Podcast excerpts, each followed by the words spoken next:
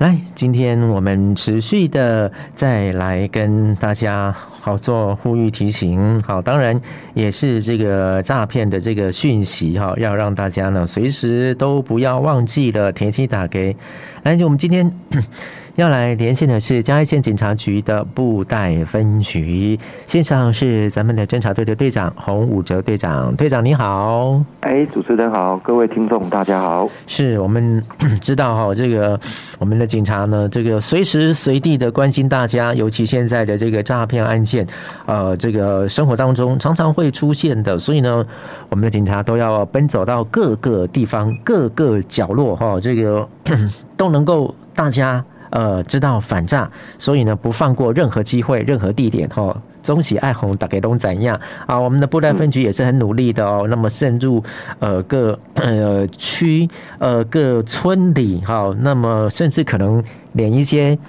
呃这个能够一般有当下整开这个大庙哈，人较济诶所在哈，会当开讲哈，可能这些所在拢呃不放过哈。但是就是要大家提醒一下，要知道这个诈骗的重要性哈，所以呢，我们这个布袋分局就呃到这个各村里啊，哦，大家来 互相交流一下对于诈骗的这个讯息。所以我们今天队长再来跟我们分享哈，这一次呢，诶，我们又到哪个村庄、哪个村里呢？跟大家来这个结缘哈，我们大家来给演喽。是，谢谢主持人。这一次我们嘉义县警察局在。上个礼拜六，我们是结合我们的医疗一个团队，就是我们嘉义县行之有年的巡巡回医疗筛检。哦，那这个主要的目的是在针对我们一些老年人。那我们卫生局在我们县长的推动之下，结合了这些医护人员来到我们各个村里来帮一些年长的老者来做一些健检的筛检工作。那我们分局有建议说。这些老年老年人他们在使用智慧型手机上的那个基本比较是比较算是少的，他们要获得一些诈骗反诈骗的一些资讯，相对是比较薄弱的。那我们警察局有考虑到这一点，所以有积极的在推动我们在有关于在健检筛检的部分，那也可以结合他们来做一个跨局处的一个反诈宣导，那也很成功在这一场里面那。我们的乡亲大概结合到场的人数大概有三四百人以上哈，那我们也跟我们县长在现场里面做了一些反诈骗，那县长也帮我们对这些筛检的一些老年长者们做了一些有关他自己他父亲接收到的一个诈骗信息来对我们民众来做一个分享，我想这是一个很好的宣导，那也感谢我们的县长。大力来支持我们嘉义县警察局对于整个识诈反诈的一个工作哈，来一个做一个积极的推动。对，那在里面我们大概在我们的宣导的内容，我们就会是会针对最近比较高发现我们辖区接收到比较多讯息的一些诈骗手法，来对这一些长者来做一个反诈骗的一个宣导。嗯哼，那就我们最近在我们除了这个结合医疗。筛检的一个健检做一个宣导以外，那我们也有像刚刚主持人讲的，我们也曾经到过我们各村里的一些老人食堂，或者是一些绿照站，去跟这些老人家做一个互动。那在互动的过程当中，他们也有反馈给我们一些他们在地收到的一些诈骗讯息。那再结合我们目前有受理到报报案的一些信息，那我们大概可以综合出在我们这一个。异族跟布袋的地区，那我们最近比较常接收到的就是一些，就是就是那个证件遭盗用的。那我们上个礼拜就曾经有发现一个民众，他就是接到一个伪称是户政机关，说他的证件被盗用了。嗯哼，啊，所以说有衍生到后面，他电话的一不停的转接，造成被害人心里的恐惧。让他产生了一个畏惧的心理，那也变成他在他心理层面防护薄弱之下，也遭受到一个诈骗的状况，这样子。哦，好，所以诶、就是可以说是啊，这个我们知道，好像这个健康健检，好，每个地区呃，他们都会有这个轮流来这个举办哈，所以这个时候啊，就可以把一些人潮给聚集哈，打当这个 call 过来，因为那么。健康检查哈，又有这个健康的这个议题，大家呃也是很这个关心的。尤其咱东北时段哈，马西爱健康，好，所以来到这些地方，这个人呢、啊、就是很多。那人很多的话，哎，我们来宣导起来的话，这个效果啊，哎，就可以更加的这个丰富，更加的精彩，因为这个人潮众多哈。那当然。我们的远景朋友也很努力的，呃，希望把 所有知道的这个讯息啦、了解呢，告诉我们这个在地的当地这些东北喜多哈。那么，呃，在东北集团，我应该 其实他们有些人也都是拿智慧型手机，哎，对不对？哎，跟主持人再做一下说明，我是我们就我们这边来看，像目前一些长者拿智慧型手机的，在一些。比较高老年的话，他们其实都是用一般所谓的老人机哦，那对他们来讲，在智慧型手机的使用上，对他们来讲是有一些困难的。嗯嗯，所以我们警察局发现到这个问题，才会想说，要希望我们各个分局能够把我们反诈的这一些资讯，能够把它推展到末端。嗯，就是让这些民众来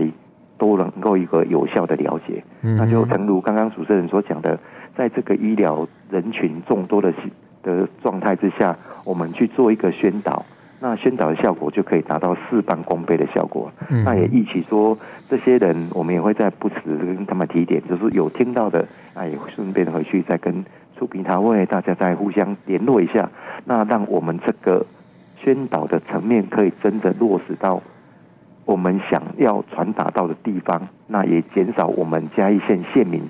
被诈骗的一个金额，那陈鲁在前天的一个的一个宣导里面，那我们县长也有说到，虽然我们嘉义县算是一个比较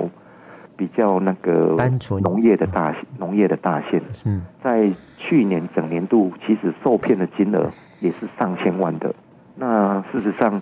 虽然我们这么积极的在做一个宣导，那还是有一些民众会在受骗。所以说，我们会不厌其烦的在增加我们一些宣导的深度跟广度啊，也期望说每个年龄层都能够来知道我们这些诈骗的一些手法。那在我们研究里面有发现到，其实我们最近被骗金额最高的，其实是一个假投资。那假投资的年龄层跟银华族的年龄层又有所不同。所以，那我们除了我们嘉义县除了在这个医疗巡回筛检的。还有一些老人村里食堂的一些宣导以外，那我们也还是着重在我们的网络宣导这个区块。那甚至我们也会结合校园，到我们一些大学或一些高中以上的这些学校，那也把我们一些比较新的或者是比较新兴形态或一页式的广告或者是投资广告的这一些信息，那传达给不同年龄层，让他们有一个试诈的心理啊，也也也也比较能够有效来达到我们一个。民众受骗的一个几率是好，所以呢，当我们的 远景朋友哈，如果在这现场哈，可能有给哪几个等着东北时段哈来讲掉引来这个诈骗的这些情形哦，我相信有些呃长辈朋友们，他们可能也会觉得说，哎、欸，对对对，好像哎、欸，就是像我们远景说的这种方式，这种电话的这种一个情况，自己有亲身经历到，可能他也会跟你们直接来做反应，对不对？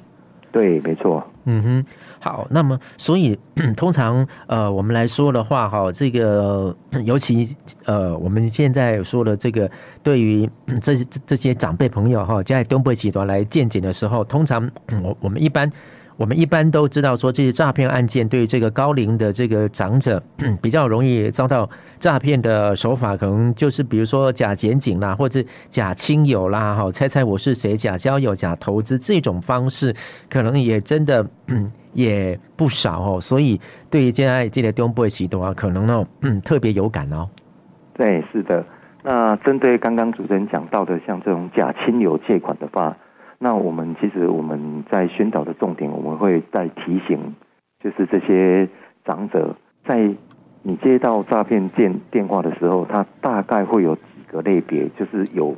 可能就是诈骗。那我们会针对这几个可疑点，来跟这些长者来做一个宣导。那在我们以往受理的案件当中，我们第一个发现的异常点就是说，在猜猜我是谁，他在跟这些长者。聊天的过程中，让他猜出他是谁之后，那他第一个做诈骗集团第一个会做的事情，大概就是会跟受骗者讲说他的电话已经变更了，嗯、那希望他重新输入他的电话。那再来就是会在利用这一段期间，不断的跟被害人来做一个亲情的一些问候，比方说问候问好，或者是看他最近生活状态怎么样。那再来延伸到第二个可疑点，就是说再来他就是会开口来借钱。那至于开口的借钱，那借口就有很多，有可能说他最近要结婚啊，或者是发生车祸要跟人家做理赔啊，或者是他不小心丢失了公司货款，诸如此类的这一些借口，要来跟被害人做一个借款。那随后，随后再来就是进入到一个汇款的程序。那在汇款的程序的部分，我们大概就会再跟我们的长者来做一个提醒，就是说，在你汇款的时候，你应该再注意一下，你的亲戚跟他提供的账户是不是同一个人？如果不是同一个人的话，那也极有可能是一个诈骗。所以，在这个猜猜我是谁的部分，在我们。在我们布袋分局，我们的宣导重点会着重在三个部分，就是会跟长者提醒说，他是不是有跟你讲说他换电话了。第二个就是说，他是不是有借款跟你做一个开口，做一个借端跟你做一个借钱的动作。再来就是你汇款人跟你实际跟你通电话的这个人，两个人的姓名是搭不上的。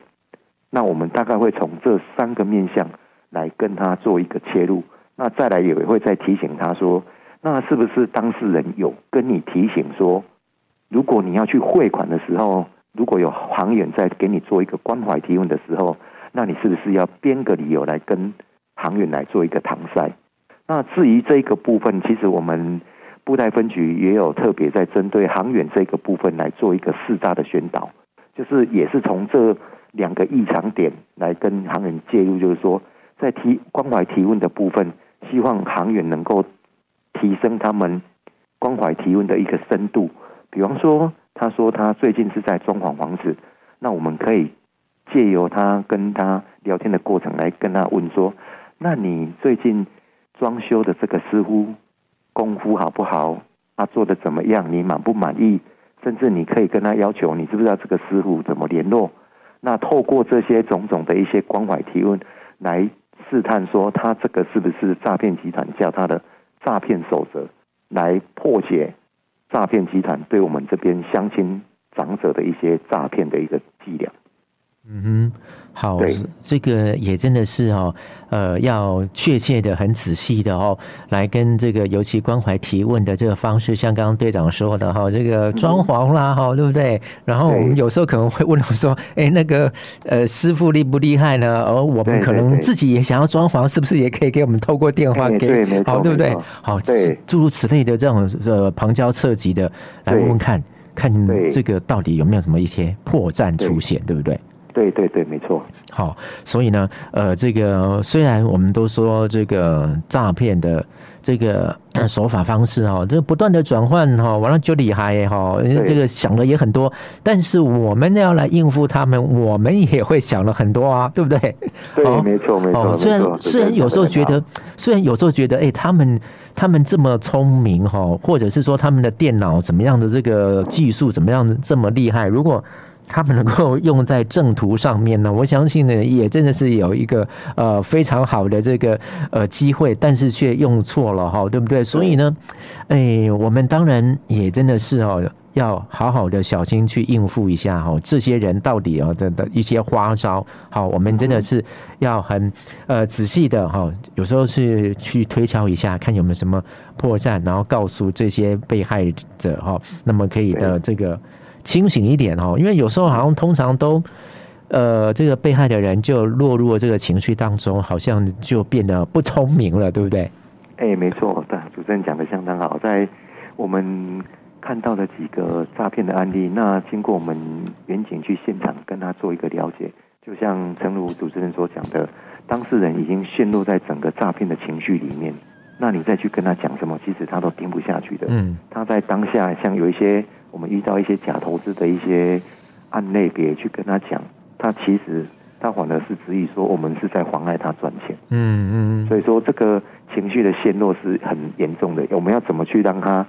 脱离那个情绪，让他自己能够理性的去看待这一些事情？这个其实也是我们一个非常大的一个工作量，就是到现场之后，有时候我们的员警会花费很多时间去跟当事人讲解，就是他在情绪陷落的当下。其实他是听不下去的。嗯嗯嗯，对对，没错哦。好，所以呢，大家如果真的是被骗了，遇到咱们的警察哈，我们希望大家都能够呃有耐心的哈听咱们的警察来帮你解说一下，好来帮助你啊，对，对不对？要相信眼前的看到的，好，不要那个都不相信这个电话那一头的，你也这么相信哈。所以呢，对对对，哎，我们就就觉得这些诈骗哈，真的是玩弄情绪的高手哦。哎，说真的是，真的是这样子。好，所以呢，我们真的大家都要小心了啦。哈，不只是年长的啦，年轻的也是一样，各个阶层都有可能是被诈骗锁定的目标。大家真的都还是要小心。哦，所以